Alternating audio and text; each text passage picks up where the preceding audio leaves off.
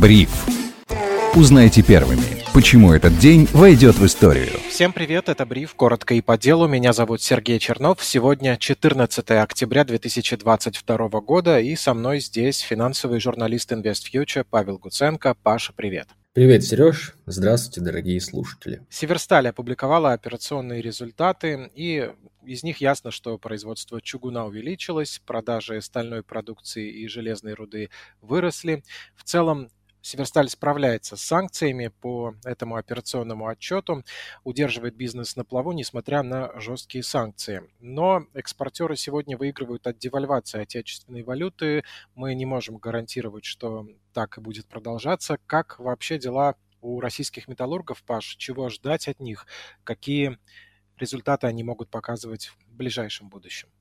Ну, так, ну, смотри, сегодня вышел операционный результат Северстали. Понятно, что это не, не весь отчет. Э, мы бы хотели, конечно, увидеть э, отчет полный о финансовых результатах от Северстали, но я думаю, что в ближайшие полгода мы точно этого не увидим. По каким причинам это все не открывается? Честно говоря, непонятно. Скорее всего, если бы мы увидели полный отчет, картина была бы более печальной, более трагичной. Но сегодняшний отчет об, операционных результатах показал, что все оказалось не так плохо, как мы думали. Это в целом э, такое понятие, такой тезис применим ко всей российской экономике э, к концу данного года. Да? То есть все оказалось не так плохо, а, как все считали, как считал Банк России, люди, МВФ а, и другие аналитики.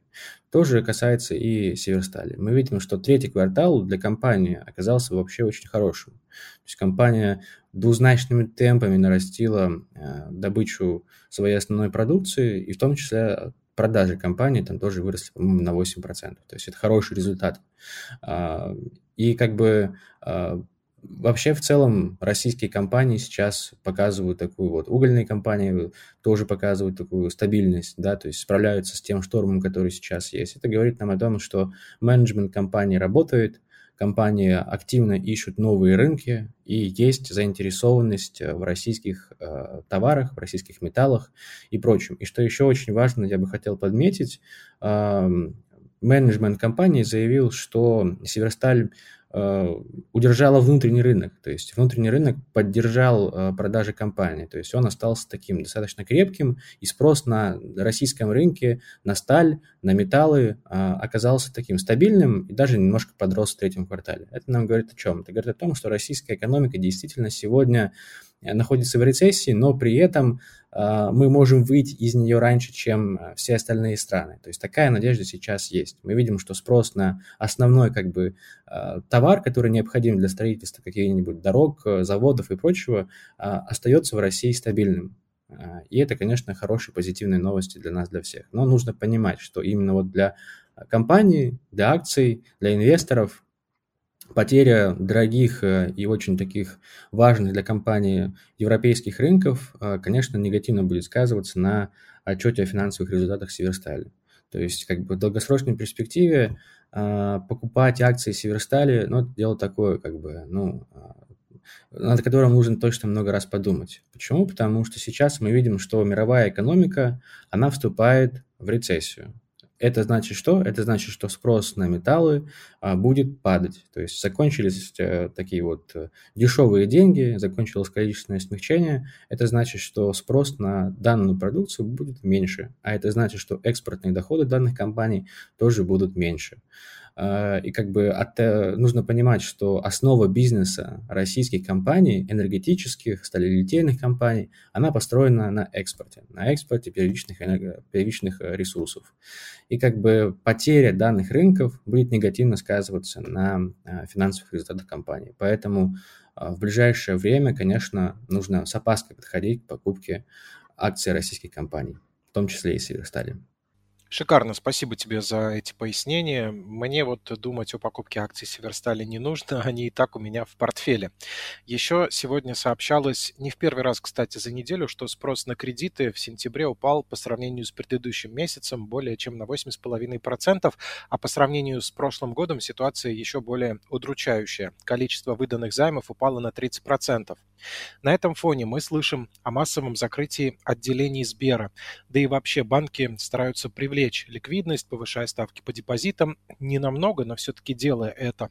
Хочется у тебя спросить, Паш, как вообще дела у банков в текущей ситуации?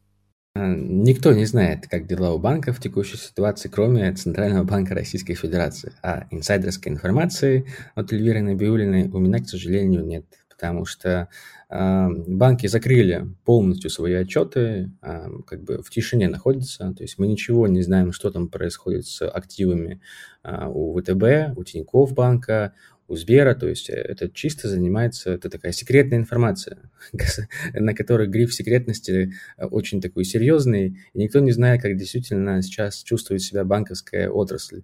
Ну, подожди, я тут хотел бы сказать, что это же вполне себе справедливая мера. Не публикуют отчеты, мы э, спокойно принимаем решение на основе той информации, которой у нас нет, то есть на основе пустоты. Я же могу принять решение, что пойду и буду обналичивать. Ну, мне комфортнее, правда, сейчас в кэше, банкам же вряд ли понравится, что у них э, депозиты тают. Э, к чему эта секретность, если нечего скрывать? А люди же в панике побегут снимать деньги со счетов.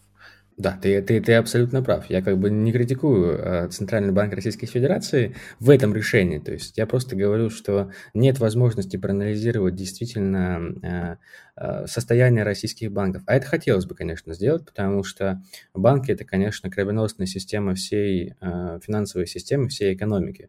То есть важно понимать, как они себя сейчас ощущают, есть ли у них резервы, но что касается, вот ты сказал про сокращение э, отделений Сбербанка, здесь ничего критичного в этом нет. То есть для Сбера это норма. То есть это компания, которая пытается перенести э, все свои, э, всю свою работу в интернет-приложения, в десктопные какие-то приложения, в веб-приложения, а, и поэтому банк уже несколько лет сокращает количество своих отделений для того, чтобы как бы сократить а, бюрократию, сократить эту бумажную волокиту и сделать работу а, с банком более приятной. То есть в этом нет ничего такого критичного. Это не говорит о том, что банк все банкротится и с ним какие-то проблемы возникают.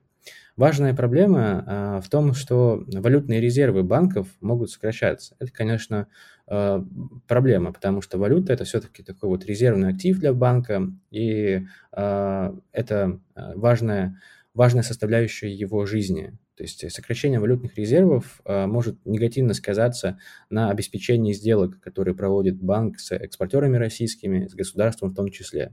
То есть э, сейчас мы видим, что депозиты э, в целом сейчас пользовались популярностью из-за высоких ставок, но сейчас и кредитная активность упала, и депозиты как бы тоже у банков не растут. То есть у банков сейчас большие проблемы, и я надеюсь, что Центральный банк Российской Федерации, я уверен на самом деле, что Центральный банк Российской Федерации с этими проблемами будет справляться, потому что нас, а, как бы кто а, не, негативно не высказывался о Банке России, там работают хорошие профессионалы, им, у них получилось удержать российскую финансовую систему а, в стабильном состоянии. Мы живем, мы оплачиваем, и внутри России у нас все работает без проблем. Работают карты, работают платежные системы, и в целом мы чувствуем себя в этом плане хорошо. То есть, но что касается активов и пассивов банков, то здесь, конечно, вопросов много. Но я думаю, что у 10 крупнейших российских банков все в любом случае будет хорошо, и там можно свои деньги держать а, без опаски. Но я, кстати говоря, тут хотел бы добавить, что вот у меня тоже начало себя ловить на мысли, что как-то я не доверяю никому, ничему, и сейчас все свои деньги я бы все-таки лучше бы держал под подушкой. Правильно это или нет, ну, а, с инвестиционной точки зрения, скорее всего, нет, потому что все-таки эти деньги съедаются инфляцией, но заставить себя внутренне инвестировать во что-то, вкладывать в те же самые депозиты я сейчас не могу, потому что как бы хочется чувствовать себя более стабильным, более, а, так сказать, защищенным. А так ты можешь себя чувствовать только, когда у тебя деньги под подушкой. Абсолютно солидарен. Такие же мысли меня посещают по поводу того, что у банка все хорошо и внутри страны все работает. Это да. Работают ли те люди, которые были заняты в 527 отделениях, закрытых Сбером в сентябре? Вот этого я не знаю, проверить не могу, но если даже они прекрасно устроятся и найдут работу, это все равно в некотором роде взрыв и вызов для рынка труда, такой уже и так непростой ситуации. И если говорить хотя бы о социальной ответственности, то с точки зрения банка такие высокие темпы сокращения офисов именно в этот период, но ну, мне не кажутся, честно говоря, гуманными, пусть никто не обижается. А, соответственно, хочу ли я хранить деньги в этом банке, для меня теперь тоже, знаешь ли, вопрос. Не хочу тут примешивать слишком много личного, но вот даю такую свою субъективную оценку, мое личное субъективное мнение. И, э, конечно, спрос на кредиты падает, но зато в стране растет спрос на парней до 35. Однако и эту тему мы развивать не будем. Поговорим лучше про то, что происходит в Британии. Новый канцлер казначейства Англии Квази Квартенг был уволен. Именно он инициировал программу снижения налогов, с которой британский премьер Ли Страс шла на выборы. Эта программа, как сообщается, обрушила фунт и поставила пенсионную систему Великобритании на грань краха. Теперь Ли Страс планирует исправлять ситуацию повышением корпоративного налога для компаний в следующем году. Э, приведут ли эти реанимационные мероприятия к оживлению фунта стерлингов, Паш? Мне кажется, что вообще история с экономикой Великобритании, с министром финансов, который, который поставил рекорд, то есть он в 21 веке провел меньше всех на посту э, премьер-министра, на, на посту министра финансов Великобритании, то есть он всего лишь 38 дней продержался на данном посту и в целом был заслуженно уволен, потому что э, то, что он предлагал, конечно, никак не срасталось со здравым смыслом. То есть э, в целом э, ситуация с Великобританией – это яркий пример, который показывает, как все-таки негативно может сказываться на жизни страны э, политическая ситуация, при которой во власть приходят чистые популисты. То есть Ли Страс и министр финансов, который ее поддерживал, Квартенго, они шли на выборы с популистской позицией. Мы будем раздавать всем деньги и снижать налоги. Ну вот они пришли и начали а, свои меры принимать в жизнь. И тут э, все говорили им, что это как бы опрометчиво, не нужно этого делать. Международный валютный фонд, Всемирный банк, все приходили и говорили, что одумайтесь, остановитесь, э, не делайте таких решений.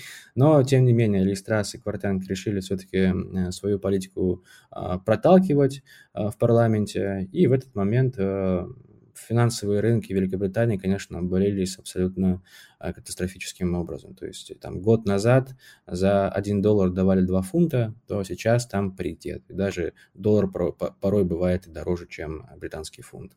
А пенсионная система а, Великобритании сейчас страдает из-за того, что как бы, пенсионные фонды а, покупают великоб... британские казначейские облигации, а они обвалились в цене вследствие того, что вот а, снижение, снижение налогов должно было привести к росту инфляции, а следовательно к росту ставок. А за ставками, собственно говоря, следует и доходности казначейских облигаций Великобритании. Э, ну, затем Листрас, конечно, одумалась, дали ей по, по голове дубинкой э, МВФ, Банк Англии, и сказал, что увольняйся ты своего э, премьера, своего министра финансов. И она пошла на такие меры, и сейчас все британские таблоиды шутит на тему того, сколько, насколько долго продержится у власти э, Ли Страс. То есть э, только недавно она получила пост премьер-министра, и сейчас, вследствие того, что ее решения такие популистские привели к краху, ну, на самом деле это действительно уже крах а, экономики Великобритании, многие считают, что консерваторы в парламенте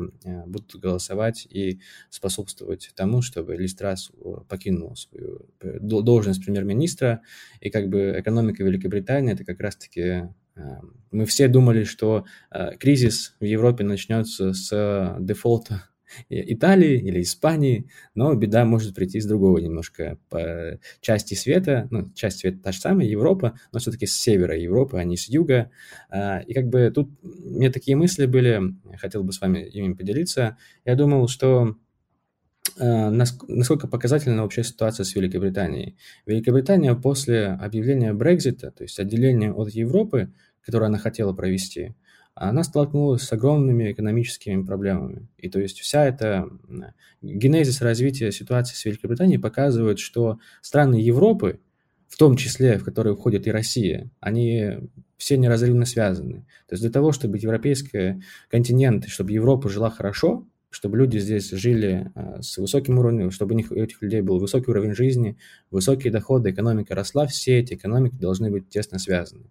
Сейчас мы видим, что разрыв всех этих отношений между Европой и Великобританией, между Россией и всей Европой приводит к тому, что европейская экономика очень сильно будет в ближайшее время страдать. То есть мы видим, что с каждым месяцем а, прогнозы относительно на ВВП Евросоюза, Европы, а, европейских стран падают, и, скорее всего, э, прогнозы будут ухудшаться. То есть Европа, когда она не едина, э, у нее эм, нет такого светлого будущего, да, э, как бы прогнозов роста нет. И, скорее всего, расти без российских энергоресурсов, без крупного рынка Великобритании, а, экономики Европы сложно. Поэтому сейчас Россия, собственно, и приняла решение, российское руководство приняло решение развернуться немного на рынок Азии.